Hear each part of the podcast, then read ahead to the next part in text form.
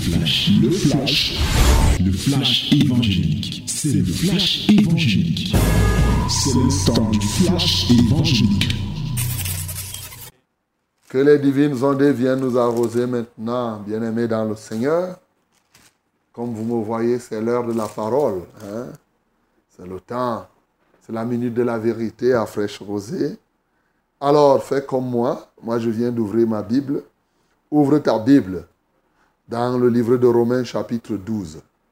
Romains chapitre 12. Nous allons lire le chapitre. Et, my beloved, this is the time of the word.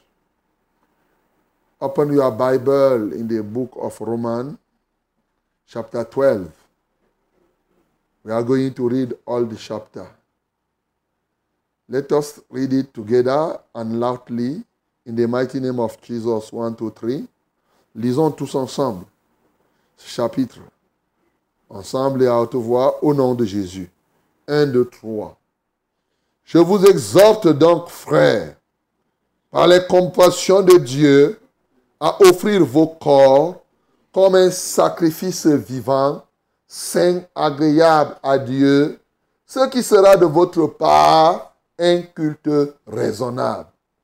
Ne vous conformez pas au siècle présent, mais soyez transformés par le renouvellement de l'intelligence, afin que vous discerniez quelle est la volonté de Dieu, ce qui est bon, agréable et parfait. Par la grâce qui m'a été donnée, je dis à chacun de vous de n'avoir pas de lui-même une trop haute opinion, mais de revêtir des sentiments modestes, selon la mesure de foi que Dieu a départie à chacun.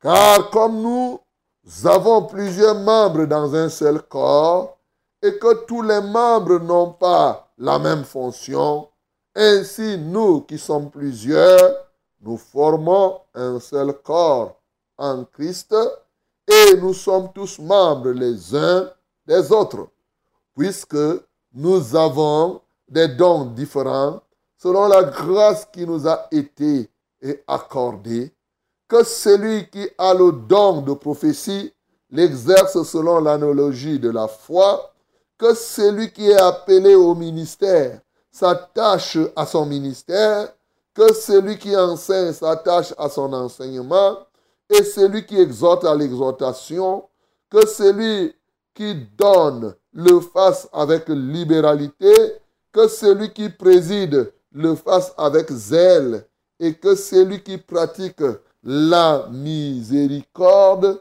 le fasse avec joie. Que la charité soit sans hypocrisie. Ayez le mal en horreur, attachez-vous fermement au bien. Par amour fraternel, soyez pleins d'affection les uns pour les autres.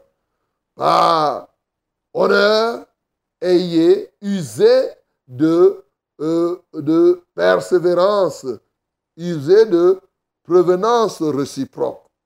Ayez du zèle et non de la paresse. Soyez fervents d'esprit. Servez le Seigneur. Réjouissez-vous espérance. Soyez patients dans l'affliction. Persévérez dans la prière. Pourvoyez aux besoins des saints. Exercez l'hospitalité. Bénissez ceux qui vous persécutent.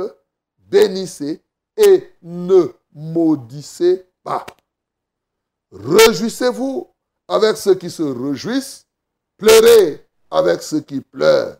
Ayez les mêmes sentiments les uns envers les autres. N'aspirez pas à ce qui est élevé, mais laissez-vous attirer par ce qui est humble. Ne soyez point sages à vos propres yeux. Rendez à personne le mal pour le mal. Recherchez ce qui est bien devant tous les hommes. S'il est possible, autant que cela dépend de vous, soyez en paix avec tous les hommes. Ne vous vengez point vous-même, bien-aimés, mais laissez agir la colère, car il est écrit, à moi la vengeance, à moi la rétribution, dit le Seigneur. Mais si ton ennemi a faim, donne-lui à manger. S'il a soif, donne-lui à boire. Car en agissant ainsi, ce sont des charbons ardents que tu amasses sur sa tête. Ne te laisse pas vaincre par le mal, mais surmonte le mal par le bien. Amen. Voilà mon bien-aimé, quelle parole merveilleuse encore ce matin. Nous sommes servis. Et vous savez, depuis un temps, nous avons décidé de transformer, de retenir dans les textes ce qu'on doit mettre en pratique chaque jour. Et on doit le mettre en pratique et rendre témoignage de la pratique de la parole de Dieu. Donc, le thème de ce jour, c'est comment pratiquer ce qui est écrit dans Romains chapitre 12. C'est ça. Voilà le thème. On ne complique pas. Comment pratiquer ce qui est écrit ici? Comme je vous dis toujours, l'enjeu aujourd'hui n'est pas seulement d'écouter. L'enjeu, c'est de pratiquer. Et toi-même, tu es témoin que plusieurs disent toujours, je suis un chrétien non pratiquant. c'est des blagues, ça. Dire que c'est des, des blagues de mauvais goût d'ailleurs. Un chrétien non pratiquant n'est pas différent d'un diablotin. C'est la même chose. Le diable est aussi un chrétien non pratiquant. Donc je dois te dire, ce n'est pas compliqué d'être un chrétien non pratiquant. Alors, un chrétien qui est différent d'un crétin, le chrétien c'est un non pratiquant, le chrétien, il doit être pratiquant. Romains chapitre 12 est l'un des chapitres de la Bible qui nous sert du début à la fin, la pratique, la pratique, la pratique, la pratique.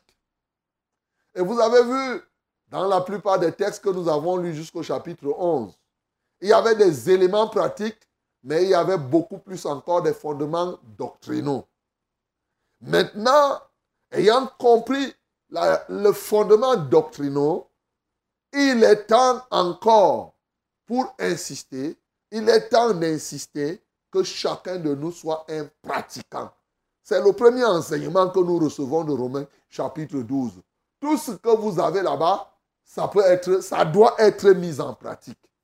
C'est la vie chrétienne de tous les jours qui est décrite ici dans Romains 12. Bien-aimé, tu ne dois pas ignorer. C'est un livre, c'est un chapitre que tu te lèves même le matin, tu lis. Parce que là-dedans, il y a toutes les recommandations, je te dis bien, que tu dois faire au quotidien. Au quotidien. C'est ça.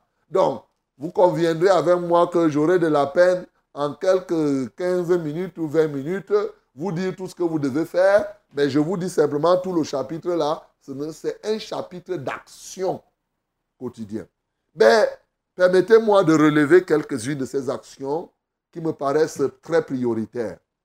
La première, c'est le culte qui est raisonnable le culte raisonnable. La Bible me dit, oui, ce qui sera de votre part un culte raisonnable. Ça résonne chez qui? Ça donne un sens à qui? Le culte que Dieu approuve. Beaucoup de gens disent, quand dimanche arrive, ils disent, je vais au culte. Est-ce que tu comprends même?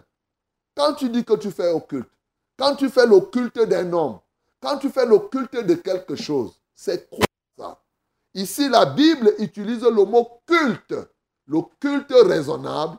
Et ce raisonnable, c'est par rapport à Dieu. En effet, ils sont nombreux qui donnent des cultes déraisonnables.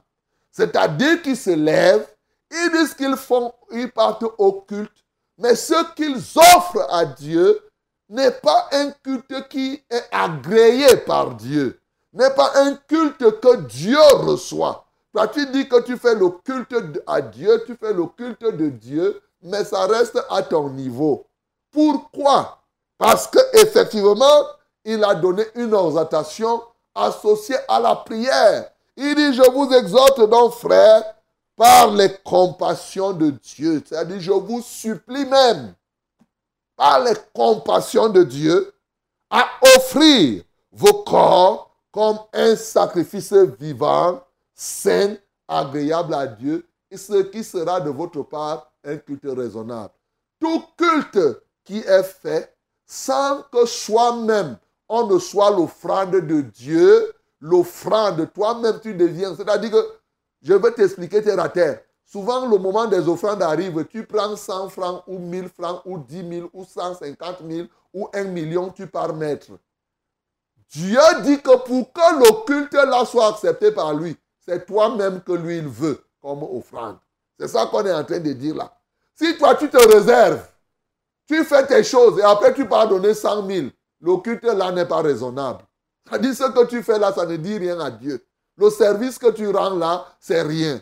Dieu est préoccupé par toi. C'est pourquoi il te dit d'offrir ton corps à Dieu comme un sacrifice. Jésus-Christ est le souverain sacrificateur de tous les temps. Et c'est toi maintenant qui deviens l'offrande, qui doit être offert à ce Jésus, oui, pour que effectivement Dieu soit content. Que Dieu soit dans la joie.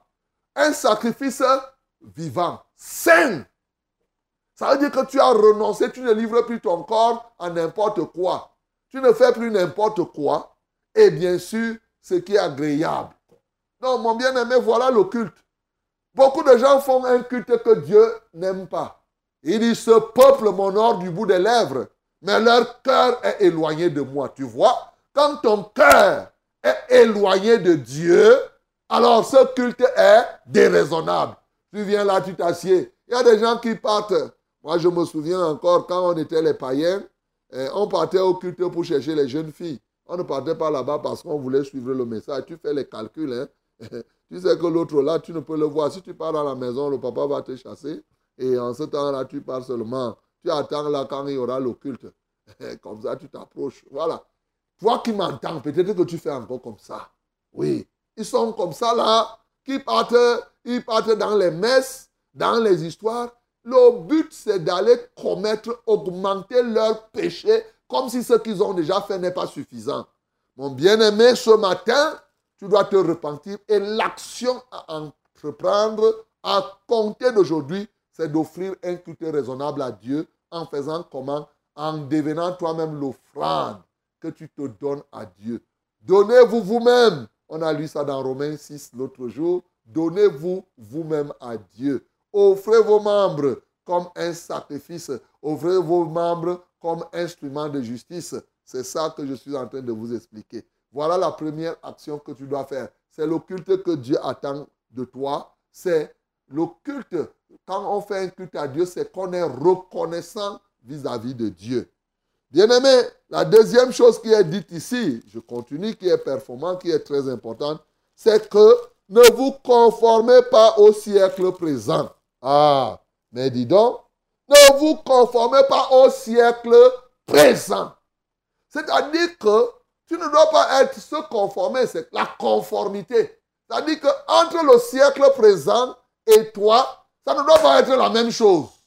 ça ne doit pas être la même chose, mais ça, c'est ça l'action. Chaque fois, quand tu vas voir le siècle présent en train de faire les choses, non, toi, tu ne fais pas comme le siècle présent. Le siècle présent offre quoi? Et quand je te dis souvent que tu ne dois pas t'habiller comme les mondains, tu ne dois pas faire les choses des mondains. C'est la Bible qui te dit ne te conforme pas au siècle. C'est l'action à entreprendre. Elle dit tu dois renoncer à être conforme au monde. Quand tu te conformes au monde, ça veut dire que tu as refusé d'être conforme au ciel. Et ici, on est enfant de Dieu pour être conforme au ciel et ne pas être conforme au siècle présent. Tu as compris? Avec tout ce que nous voyons. Hey, par exemple, le mauvais habillement, là, je parle de ça parce que je sais qu'il y en a qui raffolent encore ça. Tu te, tu te, tu, tu, tu pars te mettre les choses de teint éclaircissant, tu t'injectes tu te mets les, les, affaires dans tes oreilles avec euh, comme les, boucles de chien. Tu mets tout cela et tu t'empiffres, tu te mets toutes ces choses-là. Mais c'est le siècle présent. Le monde est sous, c'est la Bible qui dit, sous la domination de Satan. quand tu te mets dans ce cadre-là. Donc, mon bien-aimé, voilà la deuxième action. Bien sûr, c'est une action dont on a déjà parlé. Tu dois renoncer à ça, à vivre comme les gens du monde, porter les mini-jupes là, les jupes serrées, les choses comme ça là, éviter de porter les artifices en toi, éviter d'aller dans les boîtes de nuit, de le siècle présent offre quoi? L'alcool comme solution, les cigarettes, les drogues, ça c'est la vie du siècle présent. Le bling-bling, se faire voir, tout ça c'est le siècle présent. Tu ne dois pas te conformer, aller, se, aller être corrompu, prendre l'argent des gens et ne pas rembourser. Ça c'est le siècle présent. Tu t'endettes et tu ne payes pas. Tout ça là, la Bible te dit, ne te conforme pas au siècle présent. Troisième action, soyez plutôt transformés, la transformation. Hey, transformer, ça veut dire que quoi? Être métamorphosé. tu vois, tu connais la métamorphose, non? L'un des, des, des, éléments qu'on nous apprenait dans les sciences, euh, des exemples qu'on prenait, c'était le papillon. Tu connais le papillon, non? On nous dit, et c'est vrai, le papillon commence comment? Par une chenille. Mais quand tu vois le papillon là voler, tu peux savoir qu'il était une chenille. quand tu vois même la chenille, c'est la chenille qui vole. Au début, la chenille, elle a marche là comme quelqu'un qui va piquer, qui a des piquants, qui est ceci. Mais quand tu vois le papillon avec les couleurs, le papillon n'est plus comme la chenille. Il commence à voler partout, partout. le papillon a connu ce qu'on appelle la métamorphose. C'est ce qu'il te faut. C'est ça la transformation qu'il te faut tu passes de l'état de chenille à l'état de papillon, avec une beauté, avec des bonnes couleurs. C'est ça qu'on est en train de te dire ici. C'est la pratique là. C'est ce que quand on dit que tu es devenu enfant de Dieu. L'état de chenille, c'est l'état où tu faisais toutes ces choses comme le monde, tu partais boire, tu faisais les mauvaises choses, tout ça là. Maintenant, l'état de papillon, c'est là où tu vis en l'air là. Tu papa, papa, papa, tu es là et l'Esprit de Dieu te tient et te conduit. C'est ça. Et comment tu vas te transformer? Par le renouvellement de l'intelligence. Hey, ici, on n'a même pas dit que par le recyclage. Ce n'est pas le recyclage. Le recyclage, c'est qu'on prend les mêmes choses et on recommence. On essaye de teindre un peu. Le renouvellement, c'est qu'on ajoute du nouveau. Donc, tu crois dans ce qui est nouveau dans ton esprit. Et plus tu crois donc dans ce qui est nouveau dans ton esprit, plus tu te renouvelles et par conséquent, plus ta transformation devient évidente. Bien-aimé, il y a tellement d'actions ici que même si je m'arrêtais là, tu aurais déjà bien compris pas mal de choses. Maintenant, à côté de ces actions que je viens de décrire, la Bible te parle de ton attitude. Nous ne le dirons jamais assez, tout le monde le sait. Même ceux qui ne connaissent pas Dieu savent que de ton attitude dépend ton altitude. Tout le monde sait ça. Voilà. Donc, tu es aussi élevé que tu as une attitude d'élévation. Si tu es un homme qui aime les bassesses, tu vas rouler bas. Si tu aimes être vraiment, tu veux aller en haut, alors tu as une attitude. Et ici, on nous donne que pour être comme ça, il ne faut pas d'abord avoir une trop grande opinion de toi-même. Ce qu'il faut, c'est que tu dois, tu dois avoir les sentiments modestes selon la mesure de la foi que Dieu te donne. Et bien entendu, tu dois sentir l'importance des autres autour de toi parce qu'il dit soyons membres les uns les autres. Ça veut dire que tu dois avoir de la considération pour les autres. Mais ici, l'action que je te prescris, c'est que, étant membre du corps, que chacun fasse le travail selon l'appel qu'il a reçu. Si toi tu es appelé à la prophétie, tu exerces la prophétie au ministère, c'est lui qui doit présider, c'est lui qui doit enseigner. Tu comprends ici que l'action c'est que, mon bien-aimé, ce que Dieu t'a donné de faire, vraiment, il faut le faire très bien. C'est ça. Il ne faut pas faire les bichakara là. Il ne faut pas faire les choses comme ça là, tu gâtes. Non. Parce que tu vas aller imiter les gens. Ce que Dieu, si c'est prier que Dieu t'a donné. Parce que souvent, on ne voit pas les gens qui prient. Par exemple, ceux qui ont le, ministère, ceux qui ont reçu le don d'intercéder, ils se cachent là, ils prient, personne ne les connaît. Et souvent, quelqu'un qui aime se faire voir, il dit comment Dieu m'a laissé seulement que moi, il ne peut que prier. À un moment, il commence à sortir, il commence à parler fort, fort, fort, fort. C'est là où il disparaît. Bien-aimé, chacun de nous doit exercer, faire l'œuvre de Dieu selon la vocation, selon l'appel que tu as reçu. Ceci suppose que tu dois connaître ce à quoi Dieu te destine. Dieu t'a appelé à être quoi? Il y a plusieurs éléments ici, là-dedans. Et lorsqu'on progresse alors au quotidien, tu comprends que ce ne sont que les actions. À partir du verset 9, alors, c'est chaque jour, chaque jour. Vraiment, je ne vais pas compter. Ce sont les actions simplement. Tu dois vivre dans la charité. Tu dois t'attacher fortement au bien.